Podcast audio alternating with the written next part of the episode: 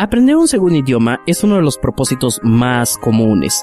Desafortunadamente, es uno de los propósitos con más alta tasa de deserción. ¿Por qué pasa esto? El día de hoy vamos a estudiar dos obstáculos que frecuentemente aparecen en el aprendizaje de los idiomas y cómo superarlos. Vamos a hablar sobre la creación de hábitos sanos en tu aprendizaje y, sobre todo, vamos a hablar de aquellos hábitos negativos o incluso venenosos que pueden dañar para siempre tu aprendizaje con el idioma y cómo protegerte de ellos. Esto es el Café Inglés, comenzamos. Bienvenido al Café Inglés, el podcast dedicado al aprendizaje del idioma inglés. El Café Inglés nace del amor que tengo hacia este lenguaje y la manera como ha cambiado mi vida. Soy de la idea que para aprender un idioma únicamente se necesita un poco de esfuerzo y tener la guía correcta. Hay que dejar algo clarísimo. En realidad no es tan difícil aprender un idioma. Lo verdaderamente difícil es quitarnos todos aquellos traumas que hemos venido acumulando al paso de los años. Estos traumas tienen un origen lógico. Cuando nosotros hemos experimentado eventos negativos de manera consecutiva por un periodo largo de tiempo, obviamente nos vamos a sentir frustrados. El problema con esta frustración es que va a impedir nuestro aprendizaje de manera natural y abierta en el futuro. Por lo tanto, lo que tenemos que hacer es tener muchísimo cuidado con aquellos focos rojos que nos pueden provocar o desencadenar una frustración. Uno de estos focos rojos es carecer de hábitos positivos. Un hábito es cualquier acción que nosotros podemos hacer de manera consecutiva, repetida y que al final nos va a arrojar un resultado. Pueden haber hábitos positivos o pueden haber vicios, hábitos sumamente destructivos que nos van a hacer mucho daño. Aquí Nike nos va a ayudar un poquito para entender esta parte de los hábitos. Nike, la empresa que hace zapatillas deportivas, que hace tenis, se ha dado cuenta de que el número mágico es el 5. ¿Cómo es esto? Supongamos que hay una persona que jamás ha corrido en su vida, pero que quiere hacerlo, que quiere empezar a correr. Bueno, es a través de las aplicaciones que tú bajas en tu celular y de los datos que Nike ha obtenido que se ha percatado que esta persona, si logra llegar a la carrera número 5, es mucho más probable que llegue a la carrera número 6 y que por consecuencia él adquiera el hábito de correr. El hábito va a nacer en esta persona. Y esto se me hace extremadamente interesante porque ¿qué pasaría si esta idea del número 5 la traslapamos no únicamente a los deportes, sino a cualquier tipo de actividad? ¿Realmente funcionará? Y la verdad es que sí. El problema con el caso del inglés es que nosotros no podríamos considerar un hábito el simple hecho de acudir a clases. Nosotros no podríamos decir, ya tomé cinco clases, por lo tanto voy a tomar la sexta y por lo tanto ya tengo el hábito. De hecho, no, es un poquito más truculento en el caso del inglés. Lo que vas a tener que hacer es crear un hábito, pero que esté sumamente relacionado y apegado a una sensación placentera, a algo que a ti te divierta, que te entretenga.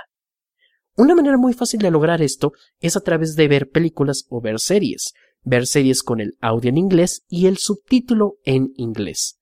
Si tú ya tienes Netflix, ya la hiciste, porque prácticamente lo único que tienes que hacer es ver cinco capítulos de una serie que te guste y lo más probable es que al capítulo número 5 estés más que enganchado para ver la serie completa. Considéralo si tú todavía no tienes este servicio porque vale bastante la pena. Por la cantidad de información que vas a obtener a cambio, es una excelente inversión. Supongamos que no tienes Netflix. Otra manera en la que tú puedes compensar este tipo de práctica es a través de videos de YouTube. YouTube lo que tiene como maravilla es que YouTube es además un buscador. Cada persona es un mundo, cada persona es una cosa completamente diferente. Lo que me guste a mí puede que te guste a ti o puede que sea completamente aburrido. No importa. Todos tenemos la posibilidad de decidir qué es el material que nosotros vamos a observar. Cuando tú vas a una escuela, ese es uno de los problemas que ellos tienen. El material ya está hecho y es un mismo material para todos. Pero en el caso de YouTube, esto es diferente. Tú tienes el poder de decidir qué es aquello que tú vas a estudiar. Es importante mencionar que muchos alumnos tienen la idea de, oye Esma, tú me estás pidiendo que vea videos en inglés, pero ¿no se supone que primero tendría que aprender el idioma y una vez que ya lo sepa, ahora sí ver material? Realmente lo que están haciendo es ponerse una pared ellos mismos enfrente. y les va a impedir aprender de una manera que yo lo considero la más sana y es aprender de una manera progresiva. Obviamente todavía no tienes todas las palabras del mundo en inglés, pero es a través de la práctica, de la experiencia y del hábito, que es de lo que estamos hablando, de construir hábitos, que tú vas a ir mejorando paulatinamente. Llegará un momento en donde tú, cuando ya veas estos videos, les vas a entender mucho, pero mucho más. Y al final lo que tú vas a querer obtener, lo que todos queremos obtener cuando aprendemos un segundo idioma, es llegar al punto de inflexión. El punto de inflexión en el aprendizaje se refiere cuando una habilidad ha sido interiorizada de manera permanente. Eso quiere decir que una vez que tú en el inglés ya lo interiorizaste y llegaste al punto de inflexión, jamás se te va a olvidar. Pero antes de llegar a ese famoso punto de inflexión, primero tenemos que empezar con algo mucho más sencillo. ¿Y qué manera de establecernos una meta, un objetivo sumamente claro enfrente de nosotros que únicamente llegar al número 5? Practica con tu serie favorita, practica con videos de YouTube sobre temas que te apasionen y trata de llegar al número 5. Este hábito, también es muy importante mencionar esto, jamás lo vas a tener que abandonar. Es un hábito que vas a tener que llevar contigo toda la vida. Y la razón de esto es muy sencilla. Cuando tú ves este material en inglés, lo que vas a hacer es adquirir vocabulario. Y el vocabulario prácticamente es la materia prima con la cual vas a construir absolutamente todo lo demás. Tu escritura, tu habla, todo, todo, absolutamente todo va a nacer del vocabulario con el que tú cuentes. Es por eso que es tan importante que lo tomes como un hábito de entretenimiento, no como un hábito académico, como habíamos mencionado previamente. Las escuelas te van a proporcionar a ti un material que ya está construido y que no está personalizado. Esto nos va a traer problemas, nos va a traer problemas en la escritura, nos va a traer problemas en la lectura, pero el problema más grande va a tener que ver con la conversación.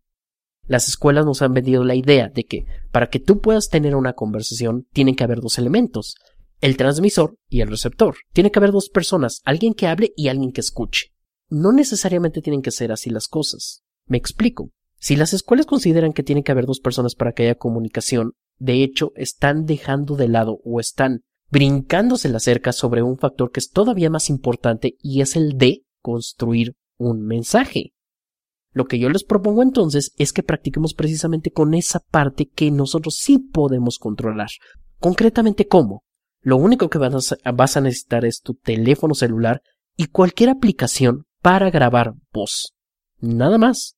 Así de simple. Vamos a poner una pregunta de ejemplo. Supongamos que el tema es equidad de género y la pregunta dice, oye, ¿tú crees que hombres y mujeres deberían ganar lo mismo?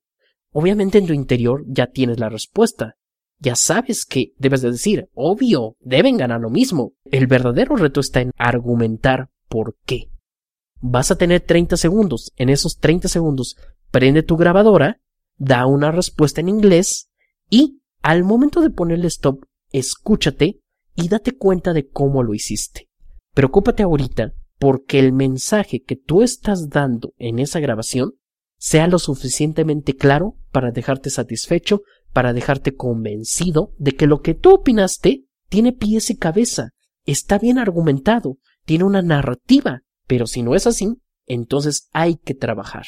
Es por eso que mencionaba que mucha gente asume que para que haya una verdadera comunicación tiene que haber dos elementos. No. Primero y antes que nada tienes que saber qué es lo que vas a decir. Y una vez que ya sabes qué es lo que vas a decir, lo vas a tener que acomodar de la forma correcta. Muchas personas no se gustan cuando se escuchan por primera vez a ellos mismos. Eso es natural. El hecho de practicar con un teléfono y una aplicación de grabación de voz también te va a dar a ti la posibilidad de mejorar tu entonación, de mejorar tu dicción y la manera en la que te expresas en el idioma target. No te tienes que preocupar por la pronunciación. De hecho, ese tema, en una jerarquía de qué es lo que más importa, la vamos a colocar en el último puesto. Ahorita les voy a explicar con más calma el por qué, pero no te preocupes ahorita por la pronunciación, preocúpate más bien por dar un mensaje de manera clara y eficiente. Estos dos puntos que acabamos de tocar, estos dos focos, tienen que ver mucho con la actitud que nosotros vamos a tomar hacia el idioma, una actitud propositiva, una actitud donde nosotros vamos a tomar la iniciativa de decir, mm, vamos a estudiar ahora sí bien y no voy a estar dependiendo de las escuelas para que me digan qué puedo practicar o no. Eso es muy importante. Pero también es cierto que no podemos vivir en una isla y que vamos a tener que interactuar con la gente tarde que temprano y eso va a involucrar que sí vamos a tener que tomar muy probablemente algún curso en alguna escuela con algún maestro. Hay cosas de las que nos vamos a tener que cuidar. ¿Cuáles son estas dos cosas? Dos detalles muy interesantes. Uno de ellos, cuando tú contratas a un maestro, sobre todo un maestro nativo, tienes que tener cuidado en pedirle, es más, hasta exigirle a ese maestro que no corrija tu pronunciación. Aquí va a aparecer algo sumamente contradictorio, sumamente intuitivo. Me podrías decir, Isma, ¿cómo me estás pidiendo que yo le exija a mi maestro que acabo de contratar que no me corrija la pronunciación? Si de hecho precisamente para eso lo contraté, para que me corrija mi pronunciación. ¿Qué estás diciendo? What the fuck? No, lo que está pasando es lo siguiente. Voy a asumir que si tú contrataste a un maestro para que corrija tu pronunciación, tú ya prácticamente eres bilingüe. Y lo único que vas a necesitar son pequeños detalles para pulir la pronunciación que tú ya tienes. Pero si no es así, lo más probable entonces es que seas un alumno de intermedio o intermedio avanzado, en cuyo caso, de lo que te tienes que preocupar más es, como habíamos dicho previamente, de la calidad de tus mensajes porque la pronunciación la vas a poder modificar después. Si no lo haces con este orden, probablemente lo que puede suceder es que cada una de tus palabras necesite corrección. Y si es un maestro que te va a estar interrumpiendo cada oración para decirte cómo se tienen que pronunciar las cosas, te vas a formar la idea de que no puedes decir un párrafo completo sin haber cometido un error. También aquí hay que dejar muy claro el que muchos alumnos tienen la idea de si aprenden a hablar inglés sin, tener ese cuidado en la pronunciación, lo que va a traer como consecuencia son hábitos negativos. Muchos alumnos pueden llegar a comentar, oye Isma, pero si hablo de esta manera, después va a ser muy difícil que pueda corregir estos vicios. ¿No tendría sentido mejor que aprenda bien desde el principio la pronunciación? Mmm. Eso iría en contra de la naturaleza del aprendizaje. Por eso no me preocupa tanto. Si tú has aprendido una cantidad de conocimiento hasta este punto, ¿qué podría impedir que sigas aprendiendo más? El aprendizaje por definición se refiere a tomar algo que ya existe y mejorarlo, o improvisarlo, o si de plano estaba mal, corregirlo. Lo puedes corregir si lo estudias. No te tienes que quedar con esta idea marcada de que porque has hablado de una manera, tienes que quedarte así toda la vida. De hecho, eso iría en contra de la naturaleza y de la definición de lo que es el aprendizaje. El aprendizaje siempre trata de mejorar las cosas. Es por eso que yo no me preocuparía por quedarme con esta idea de que si ya aprendiste la pronunciación de una manera, no la puedas corregir en el futuro. Esa es una. Primero preocúpate por dejar tu mensaje de manera clara. Y otro detalle que también vas a tener que tener muchísimo cuidado es protegerte de las calificaciones no permitas, jamás vayas a permitir que una calificación te etiquete a ti como un alumno bueno o como un alumno malo. Eso podría parecer absurdo, de hecho podría parecer hasta cómico, gracioso, decir, ay, pues, ¿cómo? Obviamente no voy a dejar que una calificación me defina, pero se sorprenderían la cantidad de alumnos que he visto que de manera inconsciente sí lo creen así. Si tú has estudiado en escuelas tradicionales, y con tradicionales me refiero a que para evaluarte es necesario hacerte un examen, el cual va a determinar tus conocimientos en una unidad o en un temario, vale. Lo que va a terminar sucediendo es que si tú has sido un alumno de 10, no vas a tener ningún problema. Pero si has sido un alumno de 7, de 8 o incluso de 6, ¿qué va a pasar contigo cuando la vida te enfrente a un examen de certificación como el TOEFL o alguna evaluación Cambridge. ¿Cómo vas a estar mentalizado de que puedas llegar a obtener un nivel de excelencia en estos exámenes si toda tu vida has sacado 7, has sacado 6, has sacado 5 incluso en tus exámenes parciales? Es por eso que tienes que tener cuidado.